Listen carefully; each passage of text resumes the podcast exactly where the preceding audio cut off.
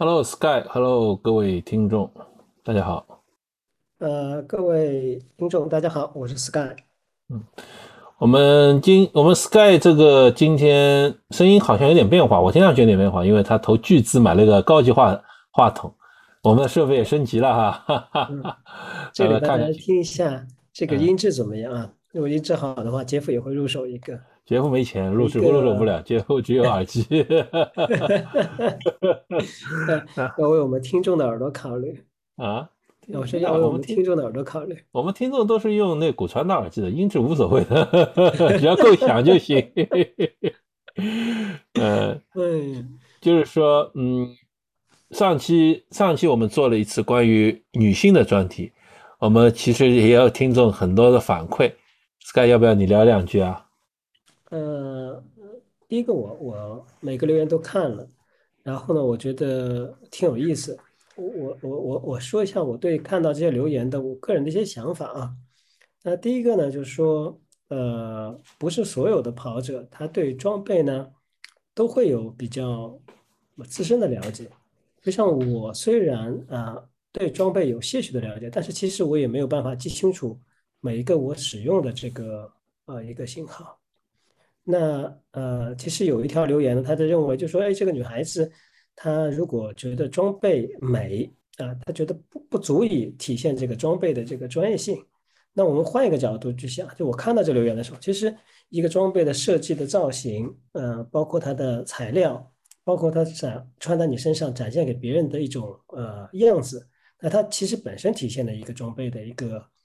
一个一个一个特性，比方说呃。呃，很多国人都喜欢始祖鸟，那始祖鸟的这种设计就是很历练，呃，很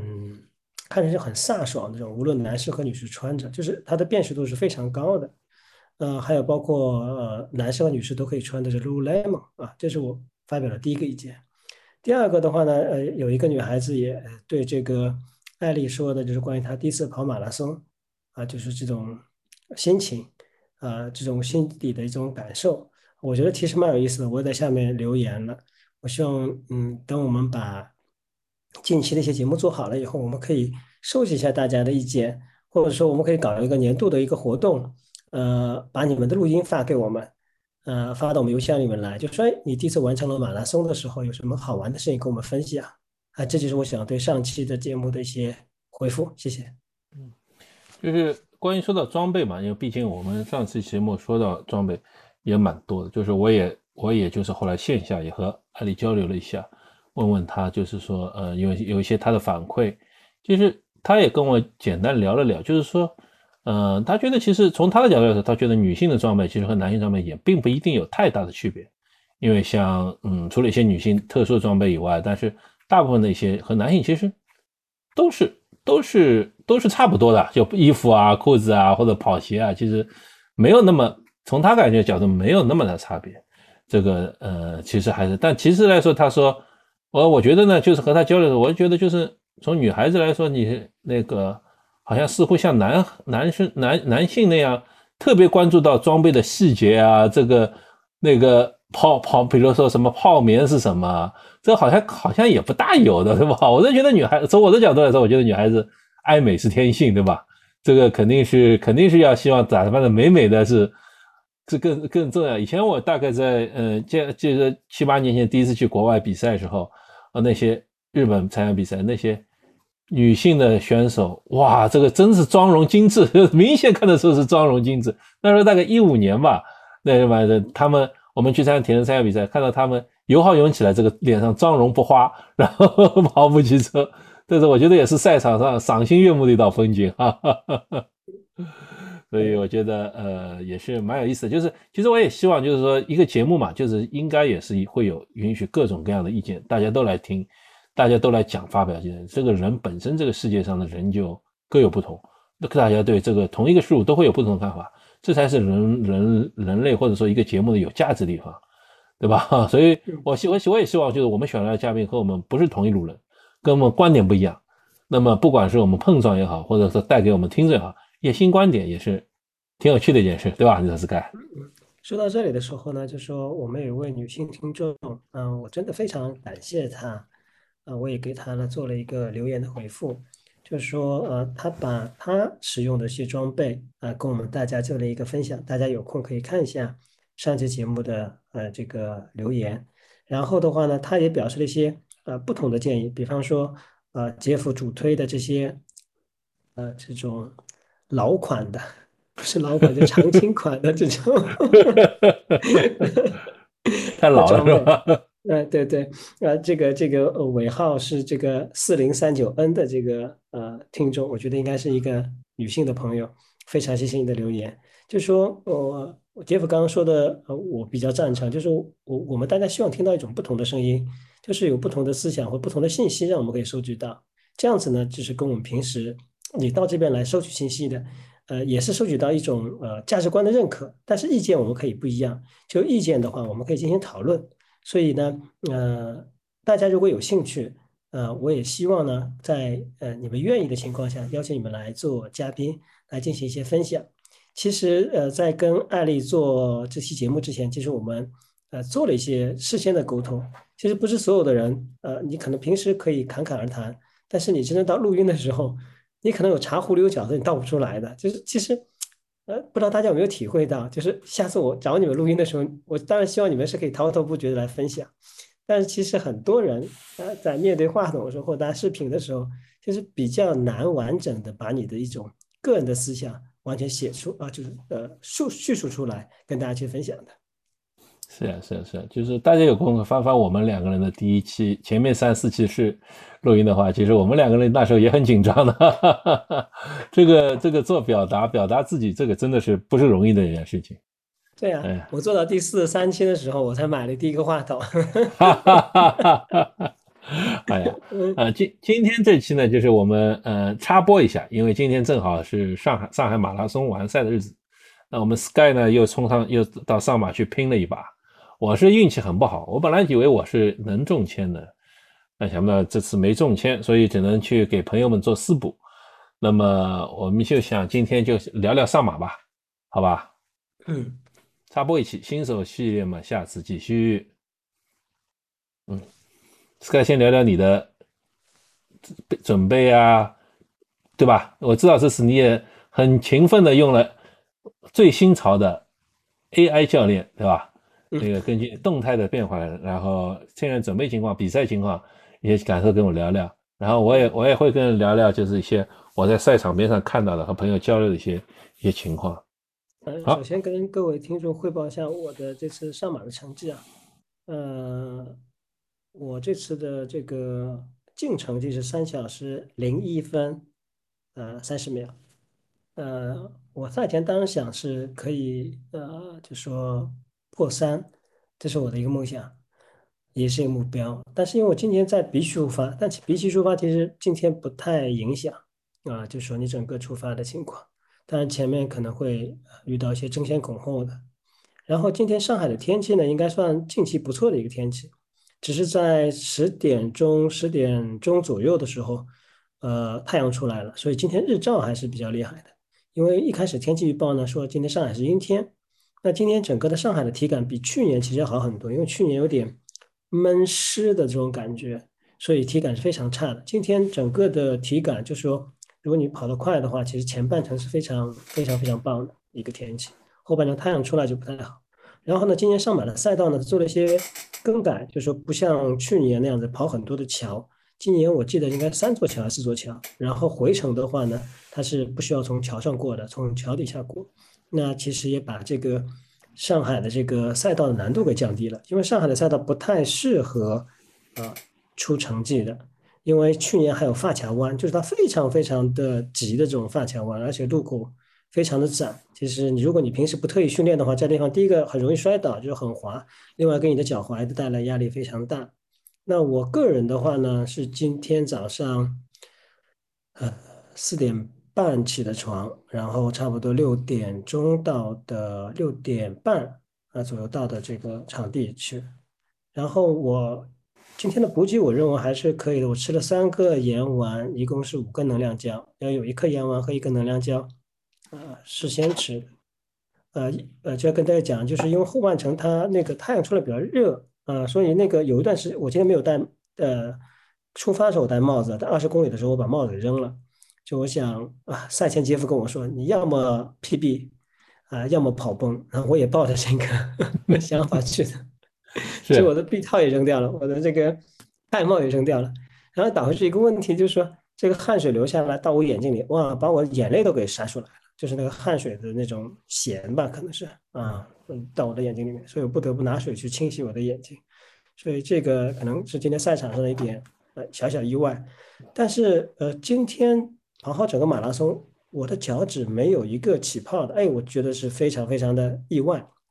去年马拉松也没有，就有一点小小的。但是我平时做周末 LSD 的时候，我的右脚小脚趾经常会起泡的，所以这是一个我今天呃大致的一个情况。然后我跟大家做一个简单的一个嗯训练的一个分享。嗯，稍暂停暂停一下啊，在训练之前呢，我先我先补充两句，就是说呃。第一呢，就是我给大家解释一下是天气，因为因为呃，Sky 当时在在在赛赛场上，就是呃，他是差不多三小时嘛，我们上马是七点钟发枪，十点钟他就跑完了。那么其实今天的天气呢，我去给大家简单讲一下，就是今天天气是空气质量是优，然后呢，嗯，起跑的时候呢，大概是预报是大报到十一度左右吧，我我就是六七点钟在十一度左右。然后呢，我去做做做补四补的时候呢，因为我朋友不是那么像 Sky 那么快，所以我没给他做四补，因为他跑得太快了，我起不了那么早，我不高兴起那么早就去找他，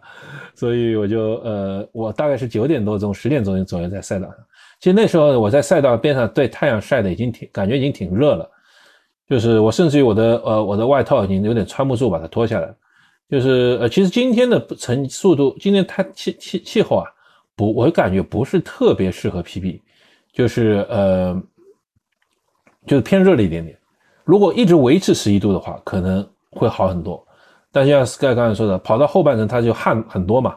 这个这个其实就和这个气温升高有关系。这个是的。第二个来说呢，就是说上马的赛道始终不是一个适合 PB 的赛道，即使今年做了简化，就是以上马这而且这有效果，就是说好像今年上马的冠军和嗯国内国内第一就吴向东嘛。那个都是比以前就成绩都好了很多，但是因但是还是上马不适合 PB 的，因为它桥啊那些路窄路窄，那个桥多，嗯，所以虽然 Sky 同志这次只跑了三小时一分啊，对他来说很遗憾，但我觉得如果换一条在国内其他这种更友好的赛道的话，他破三还是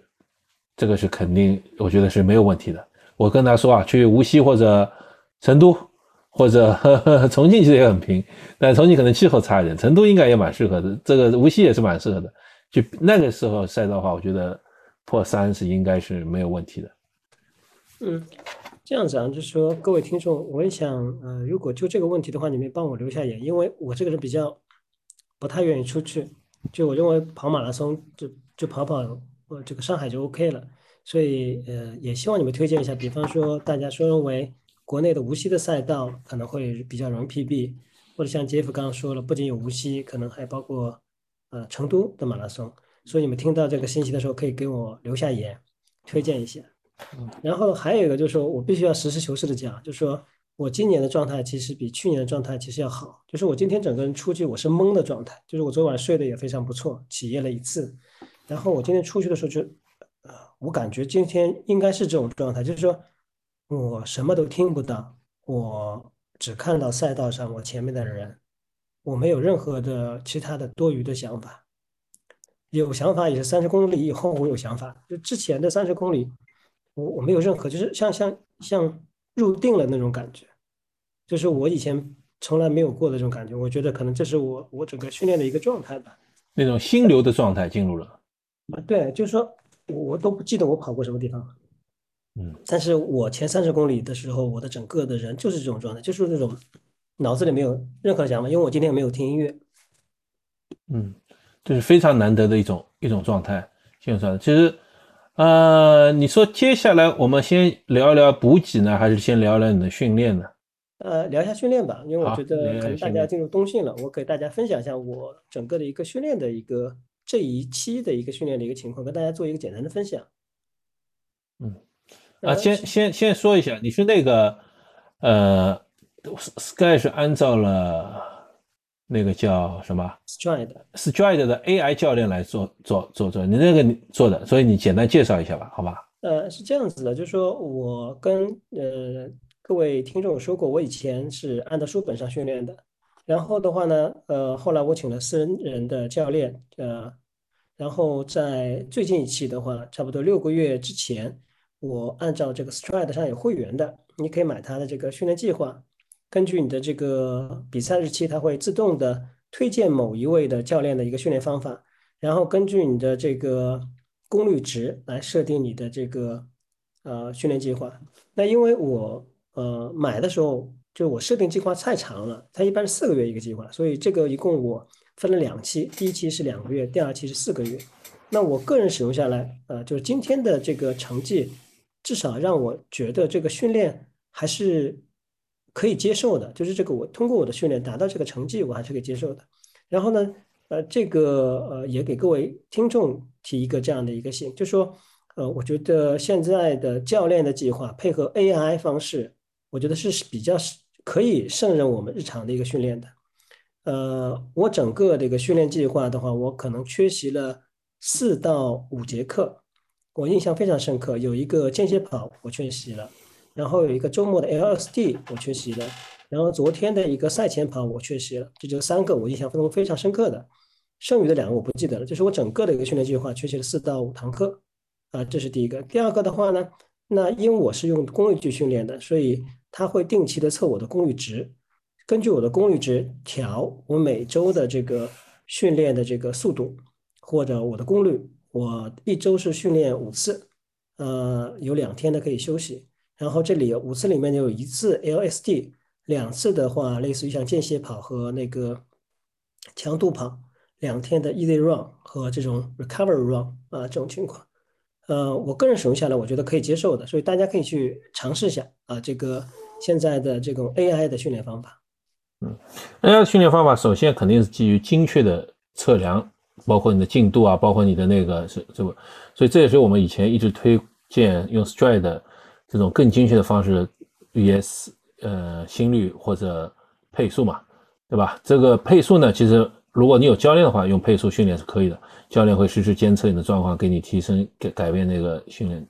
那个方式呃进度。呃，Stride 在没有教练的话，Stride 还是对了。你那个不是还用了双 Stride 训练了一几次吗？有没有什么感想吗？这个双 Stride 的这个训练的话，其实呃不好意思，因为我现在只是收集一个我自己的信息的情况。另外，对于这个正面、呃和背面，还有这种呃头顶站上去的这种图形，坦率讲，我还没有花很多的时间去研究。呃，但今天因为是一个呃全程的马拉松，所以我这个记录了，所以我晚些再看一下，跟我之前的这个跑姿进行一个比较。嗯，你可以把它借给我，我来训练。可以，可以有。嗯，呃，我我有我买了一个新，我又买了一个新款的，但是现在暂时还没拿到手。对，然后这里面我跟大家说一下，就是说，呃，我用 Stride 的这个 AI 的训练，呃，有一个最深体会，它是一般可能一个月左右，它会要求你做一个测试的，在这个当这一周当中会有两个测试，一个是周中的一个测试，它是一个呃，我我记得应该是一个五公呃五分钟的一个全力跑，然后在周末的时候，他会单独的安排你平时周末 LSD 这一堂课呢，替换成一个。呃，基本上是在我看一下，是二十分钟左右的一个全力跑。那他这样的目的就是说，他要看一下你上一个训练呃周期你的水平有没有提升。这样子呢，他会根据你这个测试下来的结果去调整你的这个那训练值，就是说你的这个功率数，因为我们的功率数会有调整的。所以这个呢，就是我我我跟大家讲一下，就是如果平时你自己在训练或者跟教练训练。一定要把这个测试做上去，因为无论是教练还是我们跟着 AI 训练，它必须有一个起初的一个值，就是我们一直说的，就是你要测试你的，比方心率最大啊，或者说你的一个配速是多少啊，或者说你整个的一个五公五 K 的速度、十 K 的速度，它的主要目的就是为了调整你接下去训练你的一个强度应该是多少。嗯，是的，其实呃，据我所知，就是 Stride 是买了一个网上比较有名的教练的几个训练计划。然后把这个训训练计划呢放在他们的系统里作为模板，然后根据你的进度，根据你的那个 Stride 的那个数据，然后再动态的把这个给你买这个教练计划呢，大概是花五十美金，然后呢，在网上网上那个呃 Stride 现在每月的月费是多少来着？我记得好像是三十块人民币吧。三十块人民币。哎，对，反正反正就大家看了，就是呃买教练计划嘛也可以，买一些教练计划也蛮可以。如果 Strider 呢就报他的那个会员呢，可以试试也蛮好的。这都是一种。但我们就这次呃稍微提就就是啊对了，我还讲到这个是想到我前两周就是在赛前大概两周三周的时候，那时候你记得吧？你那时候跑了个三十七公里，你说你越跑越没信心，越跑越没信心，嗯，是吧？但是我这跟你说，这就是训练计划。最关键、最好的地方就是，就算你没有信心，让你觉得自己这个时候就这迷茫的时候，才是你训练计划起效的时候。你去去训练自己非常有信心，我觉得这是量不够。你现在完全就是崩溃了，那那是那是计划和这个有问题。但是这个状态现在之间的状态，你现在回想回想，你觉得那个时候的状态怎么样？呃，我也跟大家做一个呃哦分享啊，就说。我觉得其实无论是 AI 的训练计划，还是呃教练的训练计划，还是课课本上的训练计划，我觉得最重最重要的就是执行。你的执行什么情况？就我跟大家讲了，我一共持续了四个月的一个训练，那我其实缺席缺席有的，但是我没有那么多，就是你的执行力度要够啊，这是第一个。第二个呢，嗯，这个这次的训练计划有很大的一个问题，就是说我上一期或者前几期我没有在赛前。跑那么长多的 LST，就是说基本上跑到三十二最最多了。但这次我呃，可能陆陆续续有四周还是五周的时间，基本上从二十七、三十、三十二、三十五，就是最高的一次我要跑到三十五。然后那个时候天气又非常非常的热啊，所以其实跑的人其实是非常不好的。但是呢，这里呢，你要跟大家做一个呃沟通啊，就大家也跟我帮我分析一下。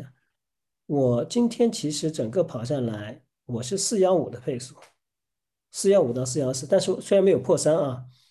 呃，但是我平时训练我的 LSD 从来没有到四幺五，我的 LSD 最最高的配速在四三零到四二五，就很少，就说呃，就是按马配，就是我们呃之前大家有应该如果跑过马拉松应该知道，就是哎我在训练前的几个 LSD 或者半程马拉松，我要用我自己的马配的速度去跑这个，我从来没有，所以今天我还是有点担心的。就是上次我跟杰夫跟大家也在讨论，就说为什么越训练越担心？就是说我已经按照这个五分的配去跑 SD 了，后半程四十分钟再按照这个四三零左右的配速，我从来没有跑过四幺五的配速，所以这个就是我当时担心的目的，就是说，哎，我我想我这个马拉松能不能用四幺五的配速给顶下来？那这个是一个问题，但是。比较好，就是说今天还还可以啊，还可以。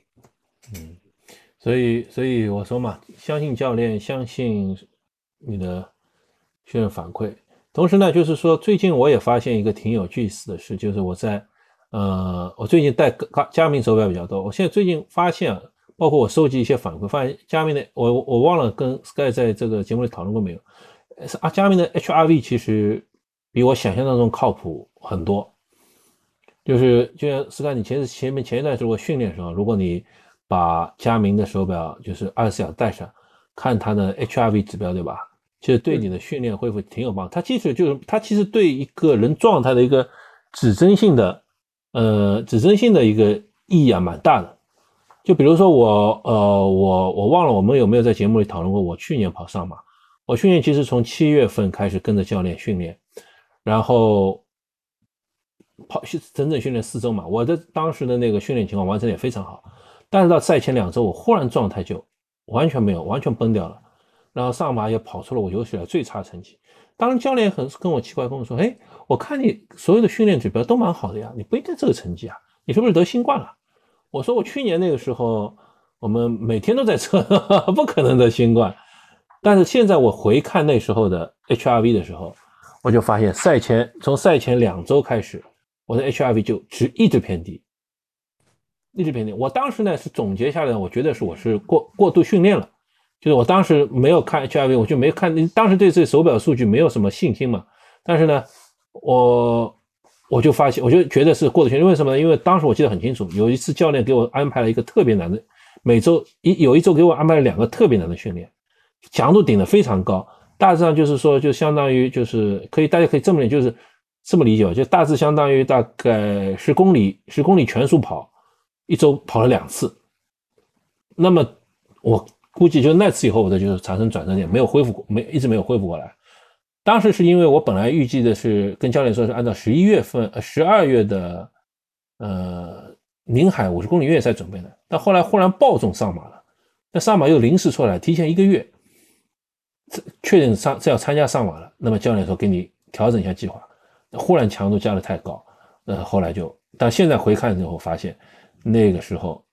连续两周低 HRV 是有是有代表意义的。他不一定说他就他平时没有什么，但他一旦告诉你这出状况出问题的时候，我最近收集到很多跑友的信息，就是说也是他说，比如说要感冒了，你身体还没感觉到，HRV 已经告诉你你不大对劲了，连续几天偶尔一天低是没问题的，但连续几天低的话，这个确实是可能是代表的一些事情。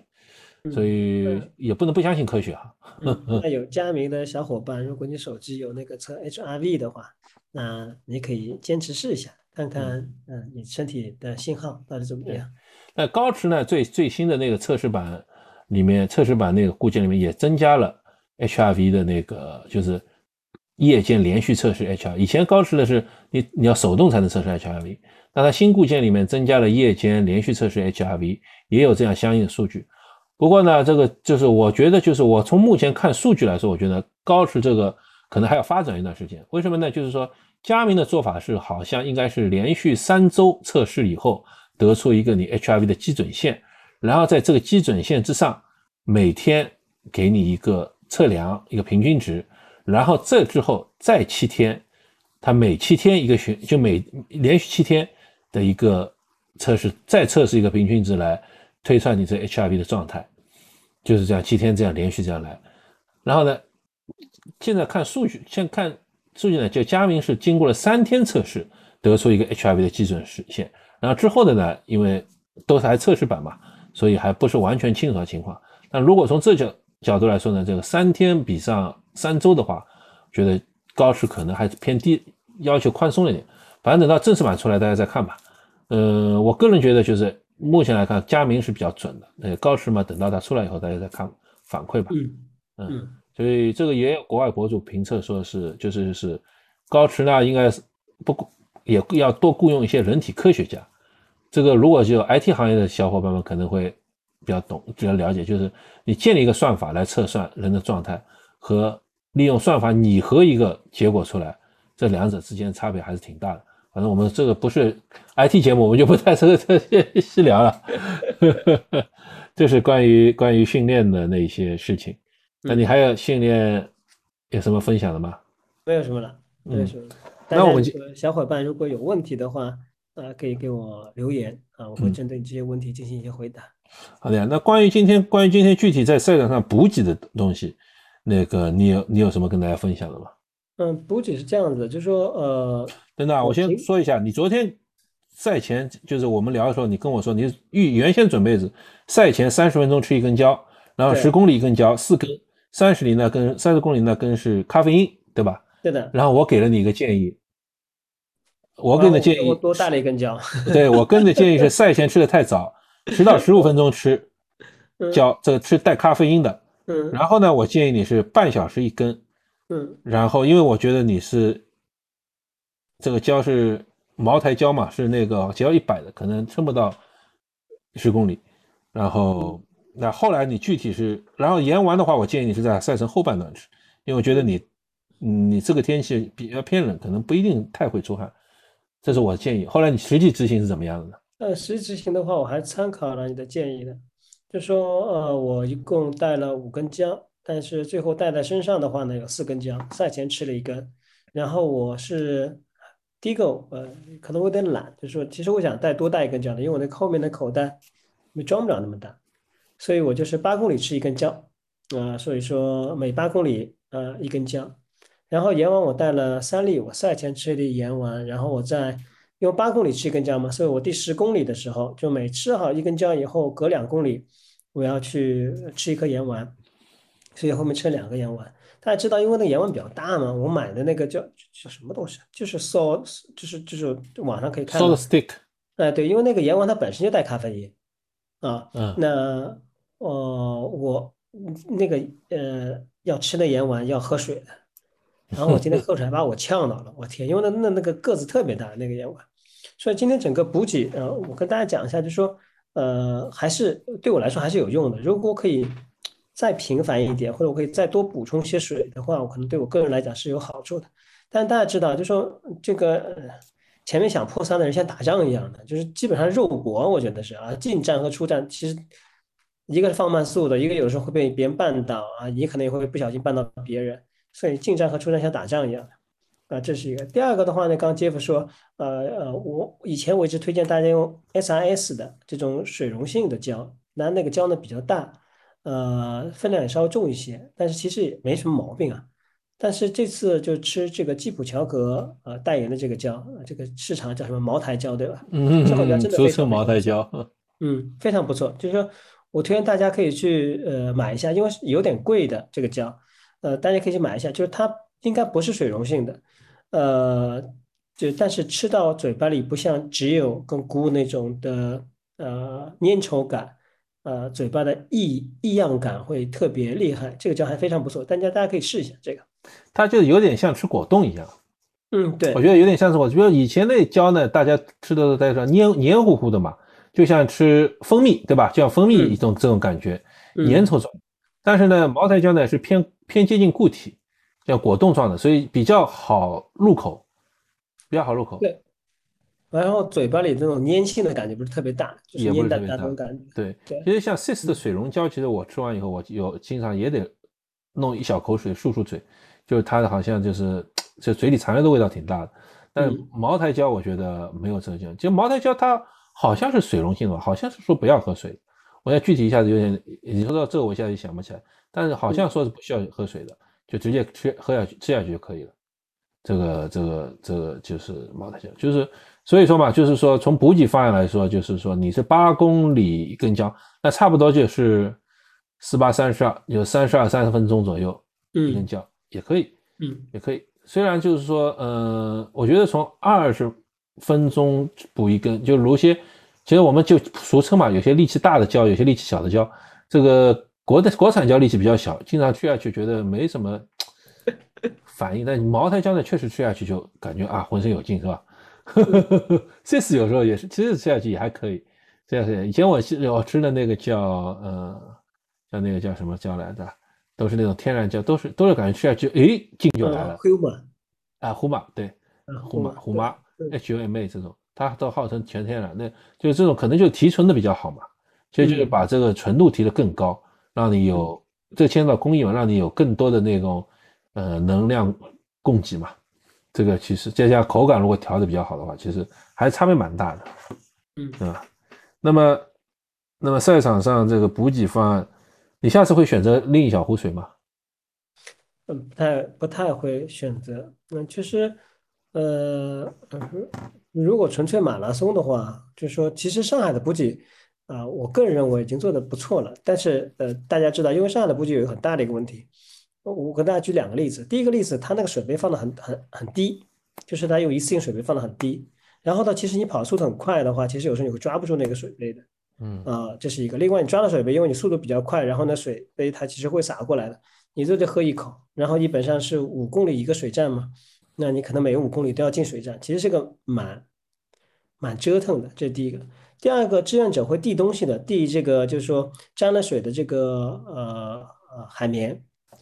呃，这个一定要把手伸出来的，你不能把手就是一种蜷缩那种感觉，就是这个对志愿者也很危险，因为有时候你力量过大，你还可能还能把还碰伤他，就是一定要把手伸出去，然后一个适当的高度才可以去拿。那我觉得，呃，今天我试了，就第一个，我我有一次就是根本没有抓住啊，就拍跟人家拍了一下手，然后海绵还掉地上了。还有那个水，我也说了，就是说，因为你跑跑的比较快一些，那水就会洒掉，你喝到嘴里面只有半口水，然后你不得不又往里前面跑，然后你前面又有人会减速进来，所以在这个地方其实会有一些一些一些折腾的。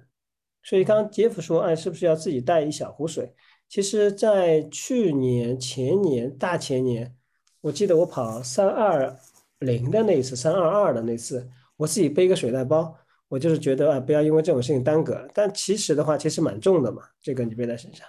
对，可以这样考虑嘛？比如说你已已经带了四根胶，四根胶嘛，我们就说是四百克吧，五百克左右，对吧？嗯，然后拿个小水壶，把这些胶挤进去，然后在里面掺一点水，把它吸吸一点，然后随手拎着或者腰包里面，其实重重不了多太多重量，但是抿一口抿一口的话，其实好像也还可以哈。不是，因为我我我觉得我缺要缺少像你这样的师伯。那你太快了，太快了。然后那个呃，啊，我现在说比赛说的差不多，你还有什么比赛关于比赛上补充的吧？比赛没什么补充，比赛我们随便聊聊赛道见闻吧。嗯，有一些有趣的事，或者有些觉得很很抓狂的事，或者看不顺眼的事。那我先来。我今天其实看到一个小细节，蛮有意思，就是我发现啊，我在其他都比赛都没看到。今年上马也不知道是考虑到赛事细节呢，还是财大气粗还是怎么，他在每一块海绵上都印了上马的标记的。我不知道你们有没有注意到哈？这可能很多人注意到。是的，是的，上马没偷一块回来。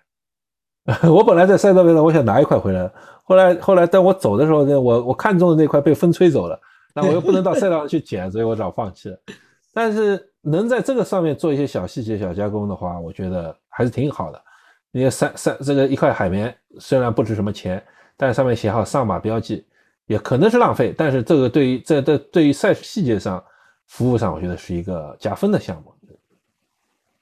嗯嗯。然后然后呢，就是说我今天也我作为观众嘛，我也关注了一些，我我就也就听就有朋友在里面，我就回来跟他们聊。或者是或者在那个呃跑步群里看到有些，就就是即使上马是国内应该说是比较组织的好、比较优秀的赛事吧，但其实赛道礼仪方面还是做的比较差的。就像你说嘛，你说你说前面冲为了破三轮像打仗一样，对吧？在赛道里我也看到好多人就是说，听到好多人反映就是赛道上被人家推啊、挤啊、被人家撞啊，一点都。一点都那个，如尤其是那些个子矮的女孩子，那个子高男人过去的话，可能正好一走就打在身上嘛，一点没有注意到一些这个顾及到别人的想法，嗯，这个是赛道上是非常非常不合适的一种做法，嗯，你有没有碰到？你你这你们你们跑得快的人在之间也碰到的，有碰到，因为我刚刚跟大家讲了，因为我 B 区出发的，因为我前面有 A 区。所以我们尽量会往 B 区的前面去靠，因为这样减少你在出起跑线以后的一个人员的拥堵。因为很简单，就是如果你抱着一个目标去的话，比方我抱着一个破三的目标，所以我必须要尽快的把我的配速给提上来，否则的话我的后半程会会比较累嘛。就是你之前如果是你你跑了四二啊四二五，那很简单，你是差十秒，你接下去每一公里你都要提高一秒，那其实这个会差很多的。所以一般出站的时候，就是大家都会。很快的往前跑，然后杰夫刚刚说的情况的确是有，但是我我从另外一个角度来看，我觉得这跟上马的赛道有关系，因为上马赛道比较窄，普遍性比较窄啊，它不是一个很很宽阔的一个赛道。另外呢，上马赛道呢转弯又特别多啊，它的弯道又特别多，而且它是一个连续弯，所以的确会产生，就是说当你一个集团呃形成的时候，然后你在统一的在跑或者过的时候，那是会发生这种情况。然后，呃，顺着杰夫刚刚说的，我也跟大家，我当然我觉得可能外外省市的这个马拉松也是一样的，就是其实这个我今天看就上马的 A 区，它是有后面是有很大的一个宽阔的，出来差不多有十五米到二十米左右一个宽阔的地方，就是你虽然人排好队了，后面还有什么，但是 B 区没有，呃，就 B 区的话人都往前面嗡，所以因为赛前会做热身的嘛，你根本都没有办法做成，你就在上面在下面看着上面人耐克的在。做热身，你根本动都动不了，因为前面贴胸，后面贴背的这种，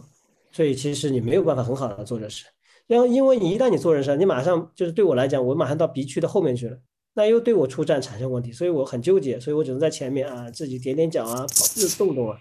所以我不知道其他地方是不是也这样一样，我估计可能是这样，因为我去年跑了 A 区，所以相对还比较好一些。对，去今年就是今年上马，我印象当中就是。反正去年前两年上马我有点不太记得，去年上马它是分到 A B C D E，大概是这样子的，嗯，分了五个区。今年是 A B C D 四个区，有没有 A B C D E？E 是 E 是欢乐跑，嗯一直换了跑，所以说马拉松全程是还是 A B C D 四个区，嗯，那么大部分人在这四区肯定造成每个区的人都特别多嘛，对，然后的话，今年他出了一个主意，就说你 B 区的必须要先过 B 区前面那个那个那个计时线。他当整整整个赛事，他是以呃出起点那个计时线为准的。他说，如果你不过 B 区的计时线，你的成绩将会没有。就是原来我们大家知道，很多人因为在 B 区嘛，可以几分几分挤到 A 区出发去吗。是，就是说，呃，这个呢，就是我说到这呢，也顺便说到上马一个好的地方，这是上马是一枪发，然后大家都知道嘛，一枪发的话就是有分那个赛事成绩和你过线的成是不一样的，对吧？对对，所以这次上马在每一个不同的区都安排了兔子，它 A 区有 A 区的，从两小时、两小时多、三小时开始，一直到六小时的兔子；B 区也有同样的这些兔子配备，C 区也有，D 区也有，每个区都有自己单独，所以它每一个区你都可以不要不要产生像以前一样的那个兔子从嗡在前面，然后你要到时候去赶兔子，这个又又累，然后又成绩又算不准。现在你 B 区有 B 区兔子，那你只要在 B 区的人，你只要跟着 B 区兔子，你的跟着成成绩就是你的很准的你的你的你的净成绩。对，对就不会增加产物家嗯跟大家说一下，我帮杰夫的这个呃信息补充完全一下。它 A 区的话，它应该是它的兔子应该是以呃三零零啊，就到三零零了啊，三零零还是三幺五忘记了，我记得好像应该应该三300零零，应该三零零。对，B 区开始的话，它是从三幺五开始的啊，就是它的兔子是从三幺五开始的。那它可能每个区都会往后面这样去呃去去排，但是我今天真的没有追上 A 区的三零零的兔子，没 你这有这 B 区的三零零兔子就行了，那 A 区没有 B 区没没有 B 没有三没有300零零兔子哈，那他他看不起 B 区们，你看不起你们 B 区的人。所以上马的赛道，我估计明年我可以看是不是可以回用重回 A 区啊，它还是根据成绩来排一些，可能会比较好一些。对，明明明年明年明年，我觉得可能我也不一定会报上马，我也不知道，明年再说吧。但是嗯这个是是上马好的地方，就是我觉得每一个区都安排了每一个区的兔子，那就确保你的进成绩是你想要的，而不是嗯就是说到时候你你你就完全抓狂。因为我在赛道边上看到一直，现在是四幺五，又是一批四幺五，又是一批四幺五，就是根据不同的区来的，而且即使 A 区也安排了六小时的兔子，就是。当然，你没他肯定没有太多的人能跑三能做三小时兔子嘛，对吧？嗯呃，真能跑三小时呢，其实愿意做三小时的兔子也不多的，他们都要冲自己所谓 PB 成绩，对吧？嗯对，就是这个这个就是上马好的表现。然后呢，我是我今今年的就是 A 区当然是成绩冲上去，其实大部分人都是好像有说是这样说的，就是说，呃，大部分直通或者大部分成绩好的人是在 A 区，所有大部分嗯。上海或者嗯、呃大地方就抽签中的是在 B 区，嗯。那赞助商在 D 区，嗯。然后很多外地来的人呢，就没有没有上马历史成绩的人，就是 C 区朝后，B 区是抽签，然后有上马历史成绩的，在 B 嗯区啊，有这民间传言啊，不是这种真假，所以所以大部分人在，所以这后面所以大部分外地来的人呢放在 CD 区了，因为他没有上马成绩，他也不看上马也不看外地成绩，这个也是一个可能不是考虑周到的地方。对啊。而且，但就是，但我朋友是在 B 区嘛，他是嗯。他跟我说，就是说，你们 A A 区很多人其实所谓 A 区大佬，但是素质也很不好，就是跑过去的时候，什么防风毯啊，什么雨衣啊，什么随地乱扔，弄得后面的人根本就是要踩防地雷一样防了很多。你是不是？你有没有碰到？没错，我这个跟大家说一下啊，就说，呃，我们要要要要有一个这样判断，并不是说跑得快的，他的素质一定是好的。对，就是这个跑得快跟他的个人的呃素质呃不成正比的。呃，我们当然希望他跑得又快，人长得又帅又漂亮，然后又有素质。其实不是的，呃，不是这样子的，就是大部分人他可能仅仅是跑得快。啊，不一定是代表说 C 区、D 区的人，他虽然可能没有那么快的速度，但是我觉得可以保持一个比较良好的一个啊、这个素质。对呃，出去的时候的确是比较比比较那什么的，因为呃 A 区的人也并不是完全跑得快的，所以会产生一个冲击，就是说，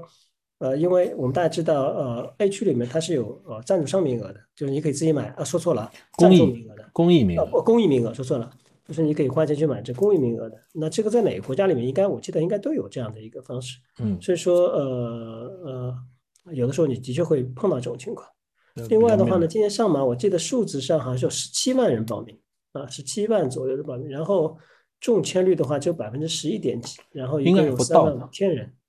三万五千人参赛。不到百分之千，因为他这个中签率是把去年那些人都算进去，这就直接就是三万五千，就是这样一除就是就是这样一来的。嗯这个其实去年留下来，就是实际抽签得到的名额可能甚至就一万上下，嗯就一万，因为去年有延续名额，然后还嗯扣掉整张名额，嗯然后还扣掉这些名额，然后剩下就是真正抽签人进去，所以你能抽签中到，你也是运气好，当然跟你以前成绩好有关系吧，我相信他肯定嗯考量了历史成绩。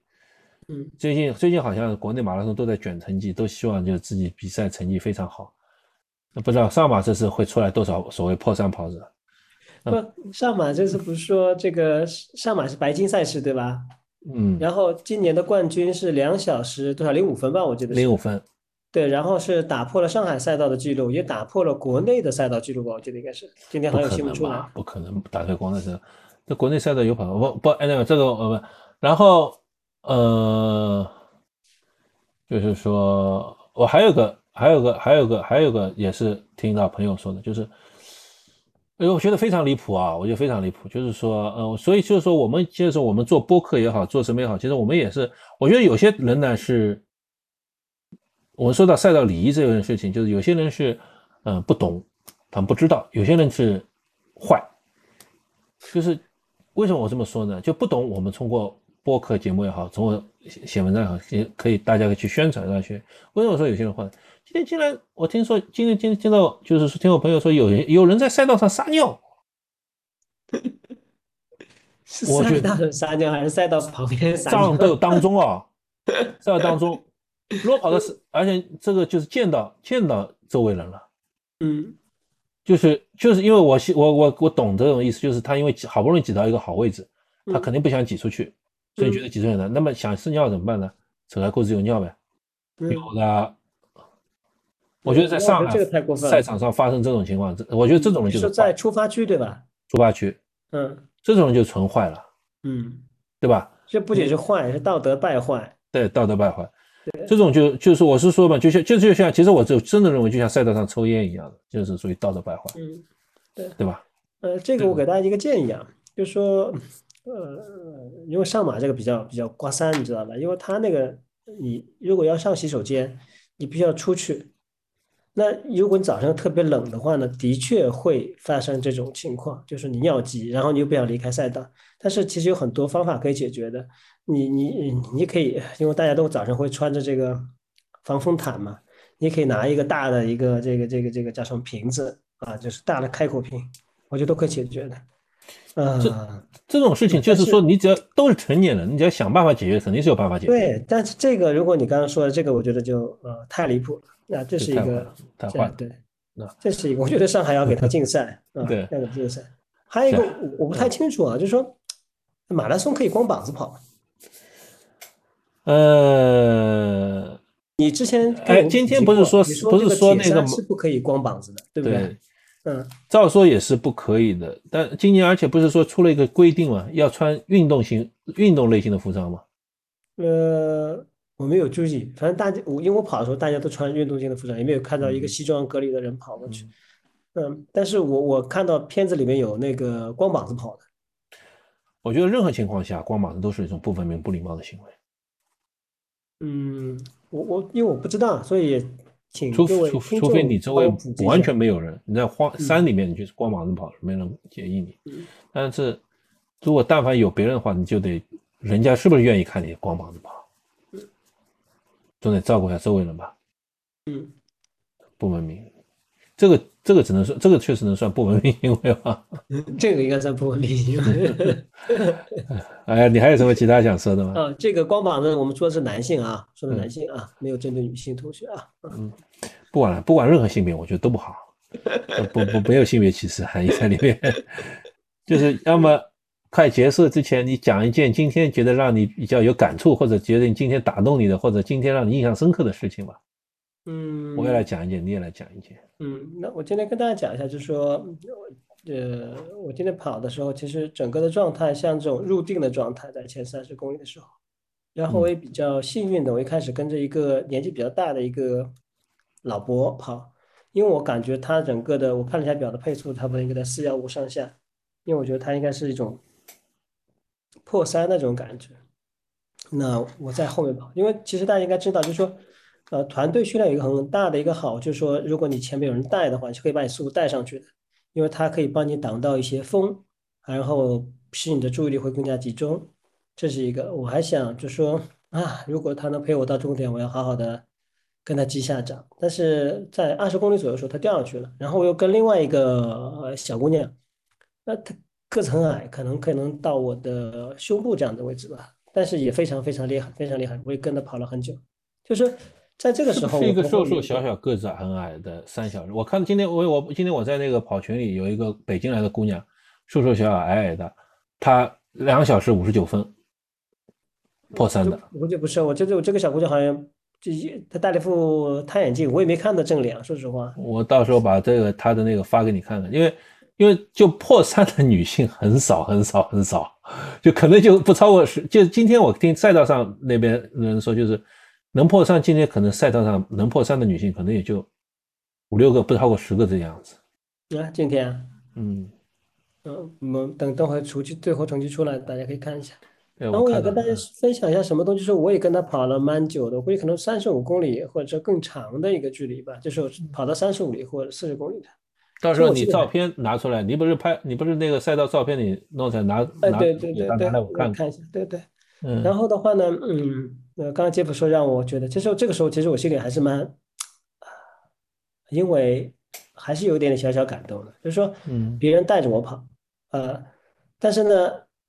呃就是你，当然我也希望带着别人跑嘛。那因为我我想蹭他的风啊，说直白一点，我想蹭他的风，就是我想藏在后面，可以稍微节省下呃体力。那我对我自己的目标，我觉得可以可以比较稳妥的去完成。所以这是我想啊，我说如果能跟他一起跑到终点，就刚才说了，不论是老婆也好，或这个呃小姑娘或这位女士也好，我想过了终点以后，都希望有机会跟他们拍下掌，并且对他们说一声呃谢谢。但非常非常不好，就是最后其实大家都分开来了，老婆嘛掉下去了，这女孩子嘛后来找不到了，把你给甩了，跟不上了你。呃，所以哎呀，这个在这里啊，也也借这个机会，虽然我们素未谋面，哎呀，非常呃呃，在此对你们说声谢谢啊，非常感谢。嗯，有可能是那个，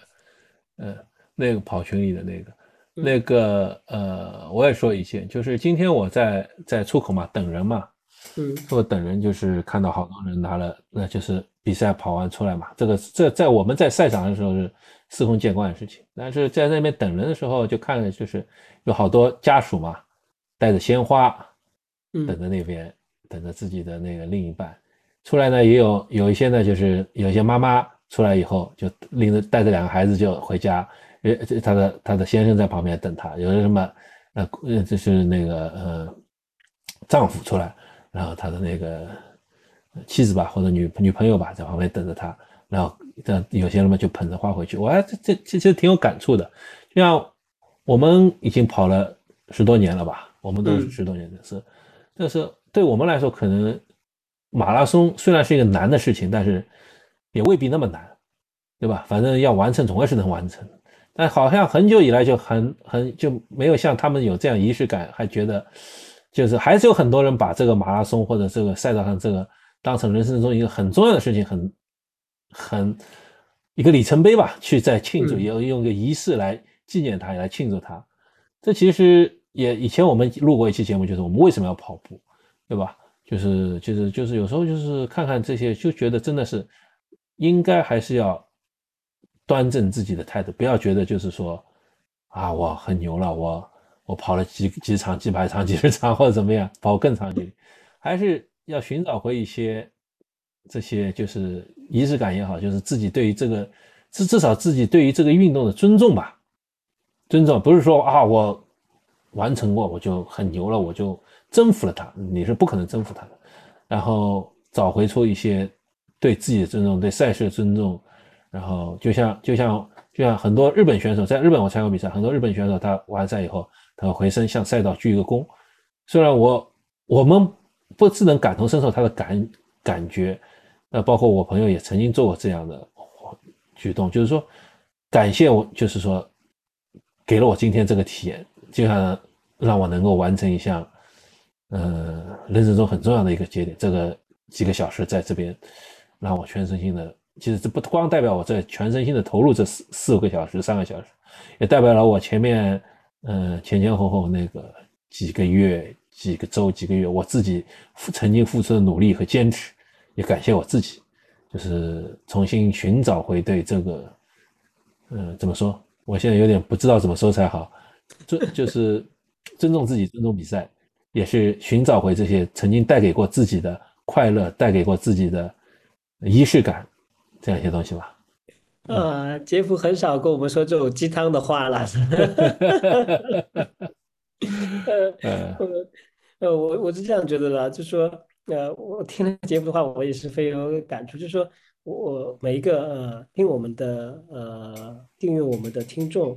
呃，我我相信我们大家都会有一个比较好的一个呃愿望或者理想，或者说呃更好的去完善一下自己。那我觉得第一个呢，我我们做任何事情，运动也好，第一个就是呃保护自己，第二个呢，不要伤害他人，能更高尚一点的呢，就是说啊、不要伤害这个环境。那我觉得如果我们大家能做到这些，就已经非常好了。嗯好的，那么今天就先这样，差不多也是正好一个小时。嗯，好的，谢谢各位啊。嗯好，谢谢各位。对，然后希望大家给我们多留言，然后如果您也有幸参加了上海马拉松，然后你可以把你的成绩 PO 下出来，再跟我们分享一下。那我们看到你的留言会给你回复的，谢谢。嗯，谢谢。对嗯再见再见，再见。嗯。